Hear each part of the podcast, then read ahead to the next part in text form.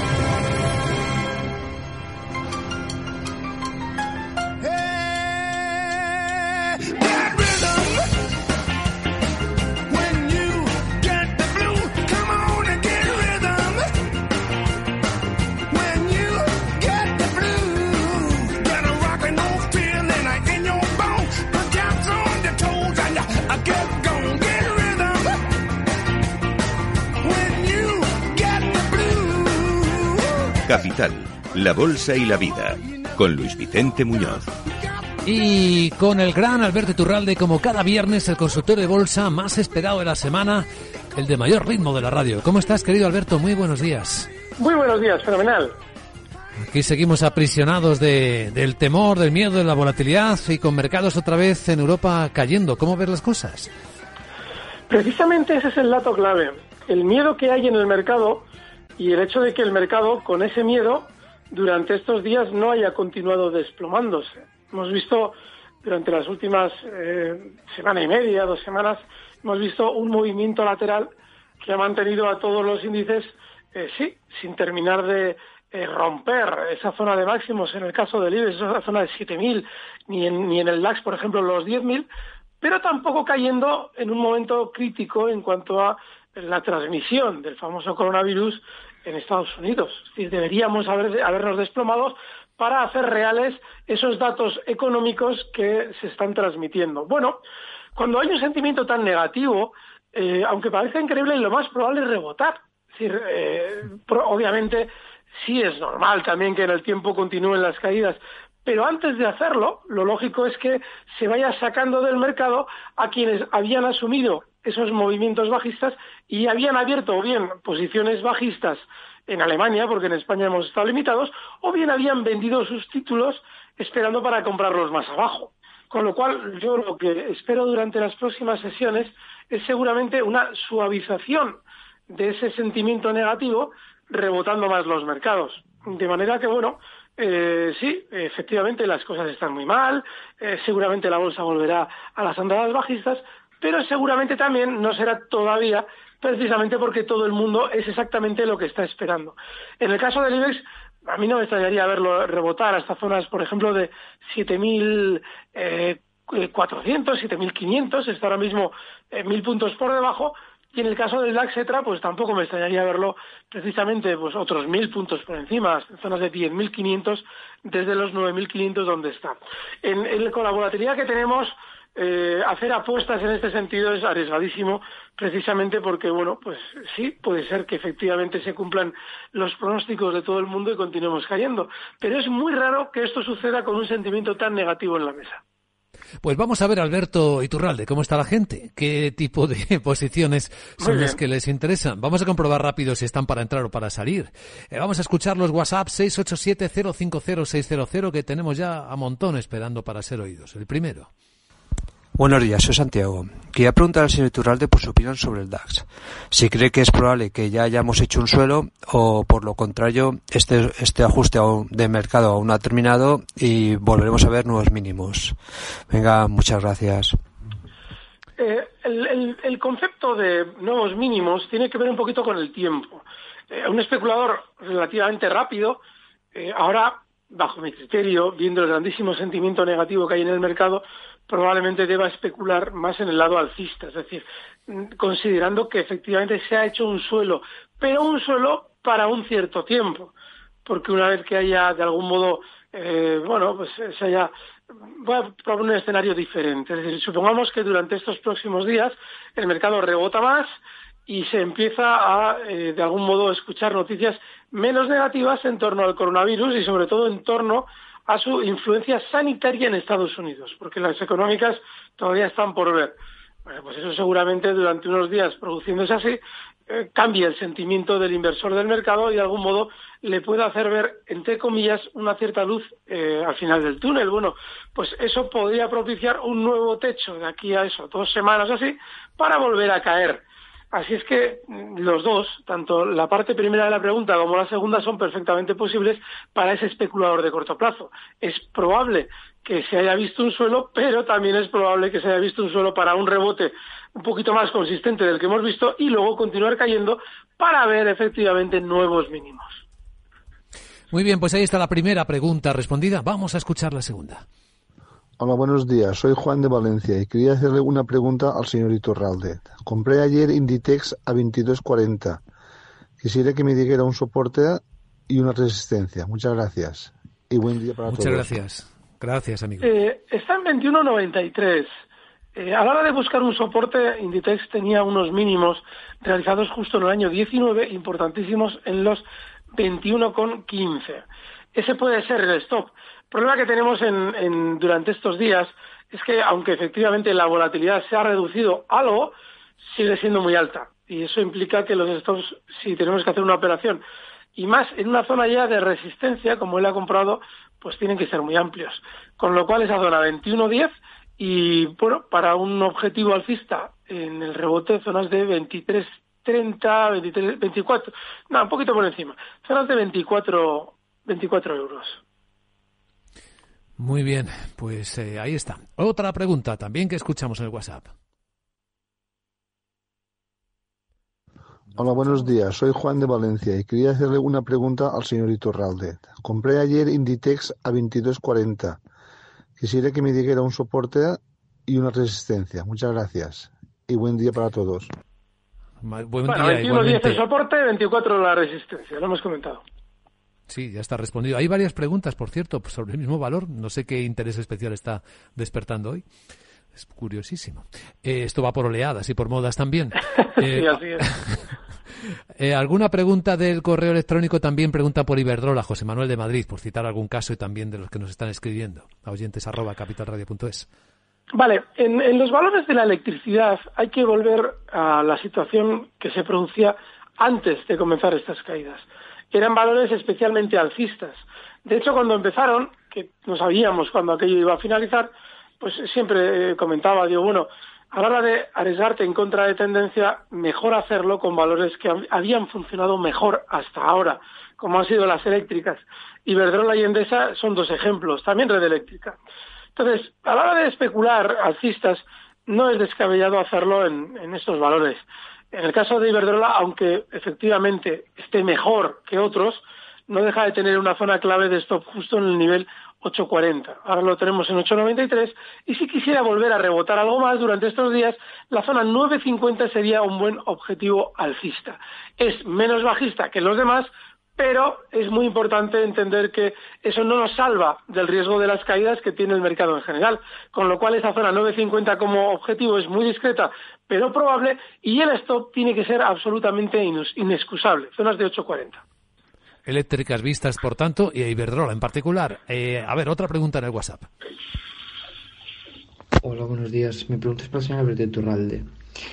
Eh, las últimas noticias negativas de Repsol en cuanto a Moody's, que baja su calificación, y en cuanto a que Repsol eh, disminuye la producción, ¿significa que el valor va a subir aún más? Bueno, pues muchísimas gracias y que pase buen día. Esta pregunta es súper oportuna. ¿Por qué? Porque durante estos días, eh, con el movimiento general del mercado, se planteaban dudas de, pero a ver, pero si Goldman Sachs dice que el mercado va a caer más, no, que dicen que va a subir más, no, que dicen que tal. Mm, en las grandes agencias, sea Moody's, Goldman, las que sean, cuando están hablando del mercado en general, en cierto modo nos tienen que ir un poquito de, lado, es decir, no dar, hacerles demasiado caso. La relevancia que tiene una recomendación en una agencia, visto en el lado opuesto, es decir, si nos dicen que vendamos, lo más normal es que ellos estén comprando, solamente se, está, se puede aplicar a valores concretos, porque en ese activo es donde ellos van a hacer su negocio. Una valoración global del mercado nos da lo mismo, puede que acierten o puede que no, porque a ellos qué más les da eh, que decir que el mercado en general va a subir para lo que ellos hagan particularmente. Si eh, ellos no les, no les influye si no es un activo concreto. El caso lo teníamos con Goldman Sachs históricamente con el petróleo. Ellos que han manejado todavía el petróleo, pues cuando el petróleo había subido pues desde niveles de 20 hasta 150 en el pasado, nos decían que iba a subir hasta 250 para que comprásemos todos los contratos de futuros que ellos estaban abriendo en el lado corto o estaban liquidando en el lado alcista. Bueno, pues con, con Repsol lo mismo, con Moody's. Lo normal es que ellos quieran todavía entrar compradores, necesiten títulos a la venta y nos dicen que efectivamente que Repsol va a ir fatal, que yo me pregunto, ¿cómo puede ser que yo durante año y medio haya estado viendo que en Repsol habrían posiciones bajistas desde dentro, no porque estén abriendo cortos, sino porque están vendiendo títulos y necesitan que los compren ustedes, y Moody's no haya dicho ni mu, todo lo contrario, nos decían que era un valor maravilloso. ¿Por qué? Porque ellos también vendían. Ahora, ¿qué es lo que te dicen? Uy, Repsol hay que infravalorarlo, encima está produciendo menos, todo lo que quieran. ¿Por qué? Pues porque lógicamente están ellos seguramente comprando. Con lo cual, esa es además una de las razones por las que yo en Repsol, durante estas últimas semanas, yo he estado recomendando, bueno, recomendando, he estado sugiriendo compras porque era de los pocos valores que seguramente iba a rebotar un poquito más que los demás. Bueno, pues justo ha sido así. Y lo normal es que a la hora de rebotar el mercado, Repsol lo siga haciendo más precisamente por esa, por esa eh, sobreventa que les lleva también a las grandes agencias a recomendarles a ustedes que vendan para seguramente ellos poder comprar. Pues está claro. Estamos con Alberto Iturralde en esta estupenda mañana de mercados en viernes. Estupenda si sabemos encontrar dónde están las oportunidades, claro. Más preguntas en el WhatsApp de Capital Radio. Buenos días, una consulta para el señor Iturralde. Eh, Safran y Louis Vuitton, que en el pasado recomendó bastante, si puede dar una pincelada, eh, una posible estrategia y si tiene eh, tiempo me dice algo sobre Starbucks Coffee. Ah, muchas gracias, maestro. Gracias.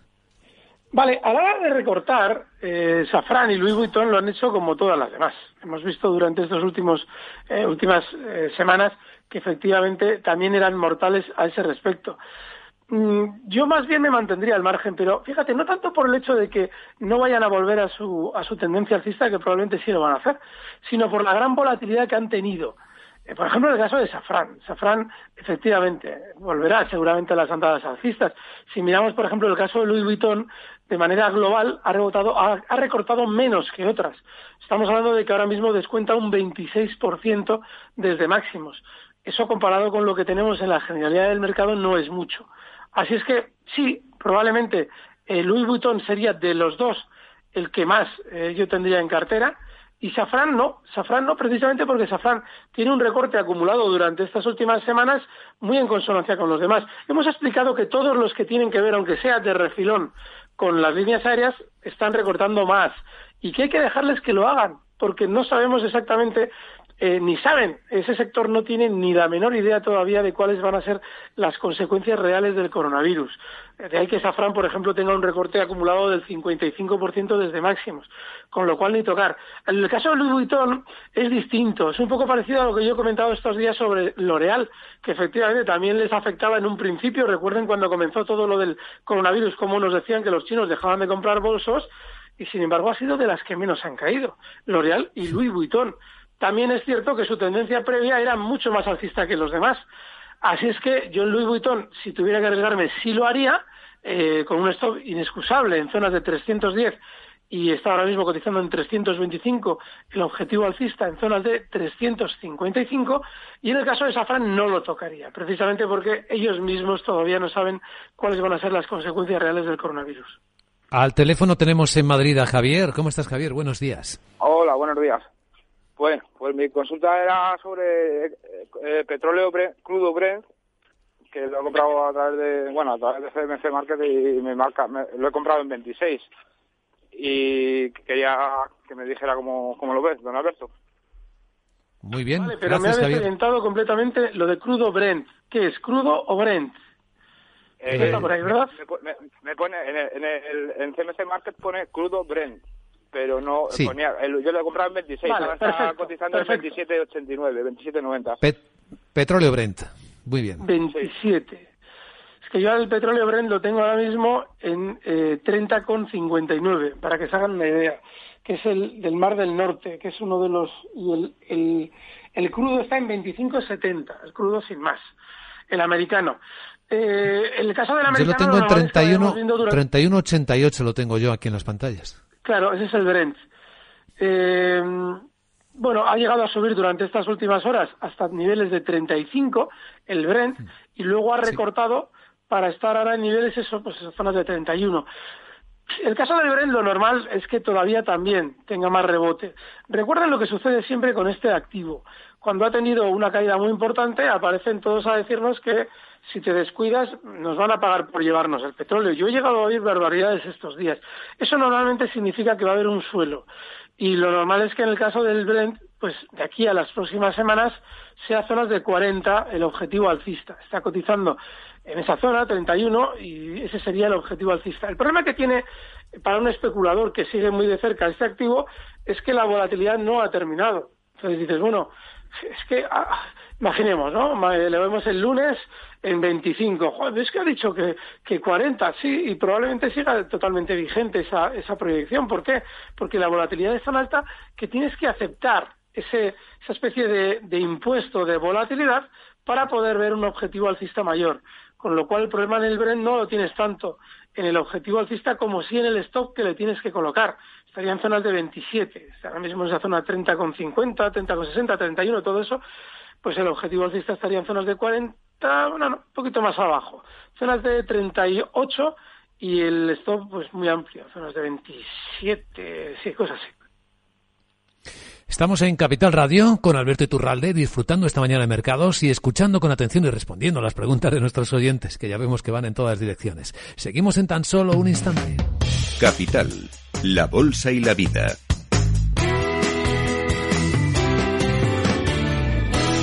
Luis Vicente Muñoz. Broker Inter pone a tu disposición un curso de formación online en bolsa gratuito y abierto para todos, tanto si eres un inversor que quiere consolidar sus conocimientos como si quieres empezar desde cero. Te ayudaremos con método, análisis técnico, fundamental, chartismo y uso de todas nuestras herramientas gratuitas. Entra en brokerbankinter.com en la pestaña de formación y descúbrelo. Abre ahora tu cuenta de valores en Broker. Capital Radio.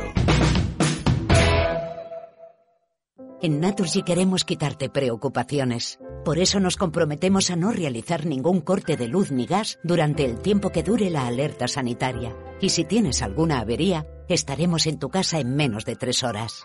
Y todos en Naturgy seguiremos trabajando para ponértelo algo más fácil. Infórmate en naturgy.es. Estábamos en mitad del bosque. A Adri le dio un ataque de alergia y tuve que reaccionar en décimas de segundo, pero es que el coche no arrancaba. Hasta los héroes de verdad necesitan ayuda. Por eso, con tu seguro de coche en Mafre tienes asistencia 24 horas. Contrátalo ahora y ahorra hasta un 40%. Consulta condiciones en mafre.es. Mafre, seguros de verdad para héroes de familia de verdad. No te imaginas lo que nos ha pasado en la empresa. Nos han cifrado todos los datos y nos piden un rescate para desbloquearlos. Y todo por abrir un correo electrónico infectado. Menos mal que nosotros estamos protegidos con las soluciones de OnRetrieval que monitoriza, fortifica y gestiona la ciberseguridad de forma remota. ¿Y ellos pueden evitar que esto ocurra? Claro. OnRetrieval controla tus sistemas a distancia. Están vigilando las redes de tu empresa las 24 horas del día. Y yo que pensé que esto a las pymes no les podía ocurrir. OnRetrieval, especialistas en recuperación de datos, informática forense y ciberseguridad. Llámenos al 900 900 381.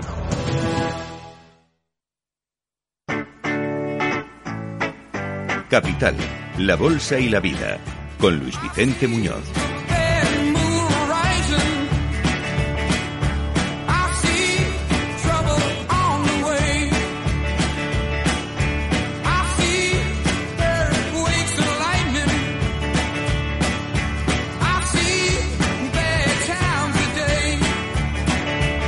Aquí seguimos en Capital Radio con Alberto Iturralde, analista independiente, responsable de díasdebolsa.com y con nuestros oyentes que no paran de enviarnos preguntas. Vamos a escuchar la siguiente en el WhatsApp.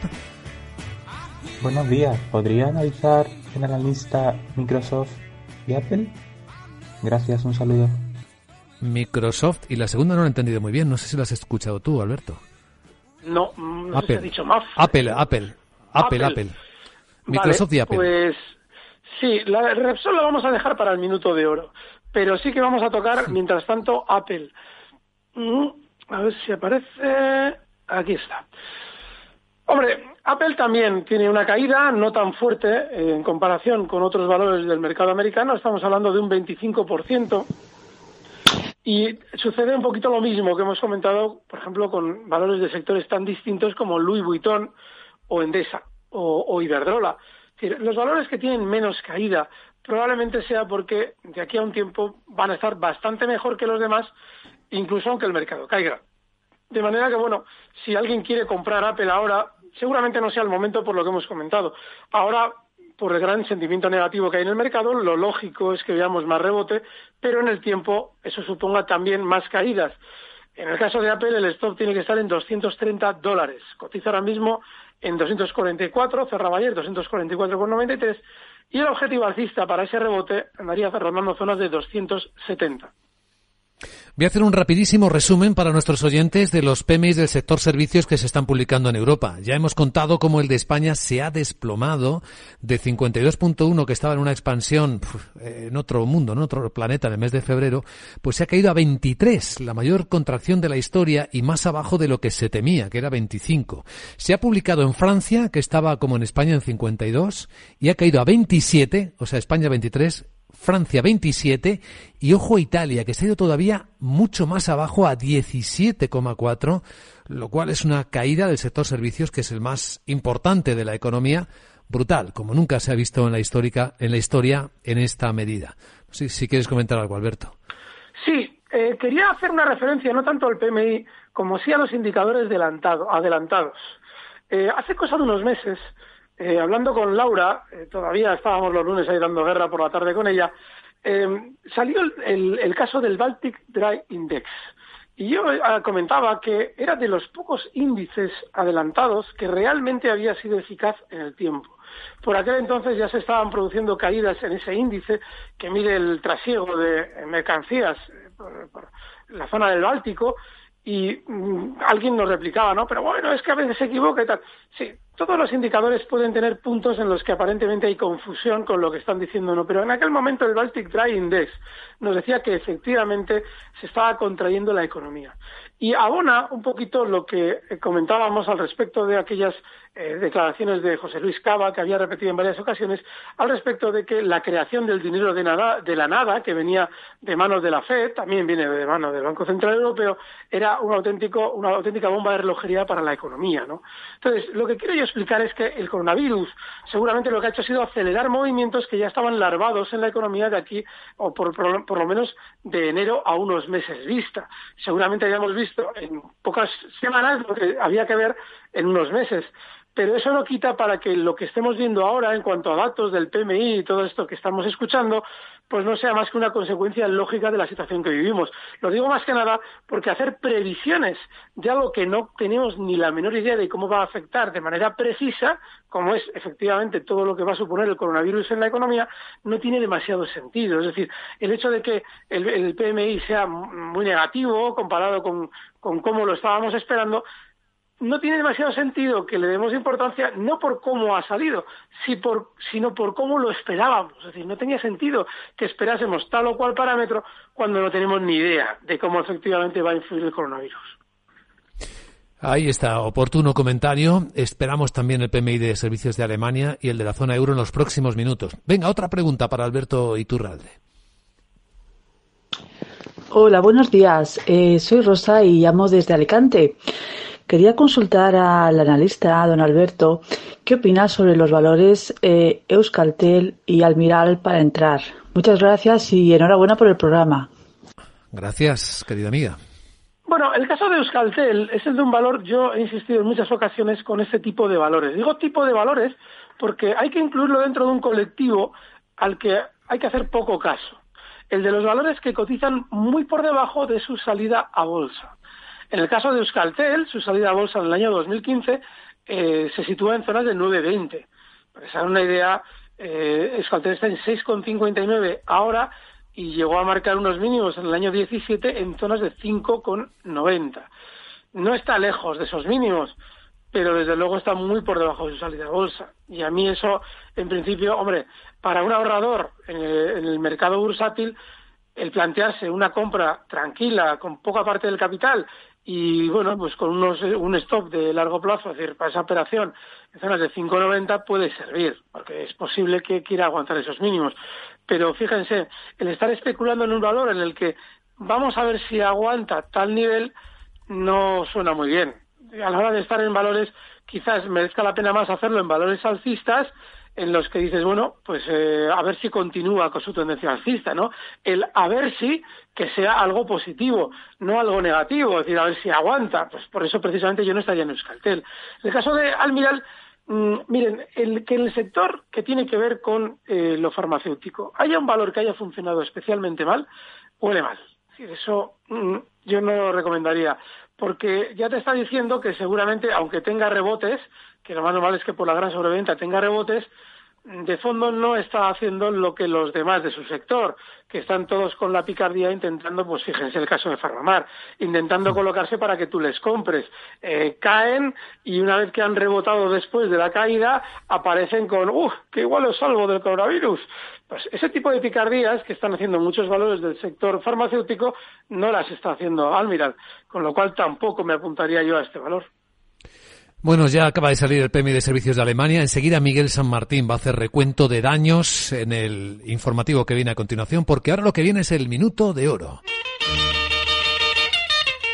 Escuchamos, Alberto Iturralde. ¿Cuál es tu mejor opción ahora?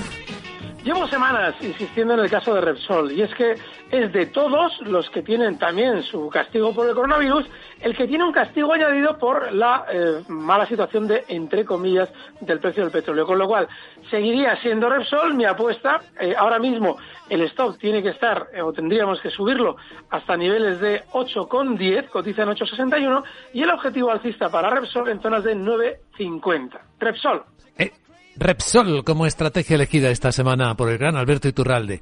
Te deseamos lo mejor, querido Alberto, y te esperamos el lunes a las 6 de la tarde con Marta y Cern. Buen fin de semana. Aquí estaremos. Un fuerte abrazo. Buen fin de semana.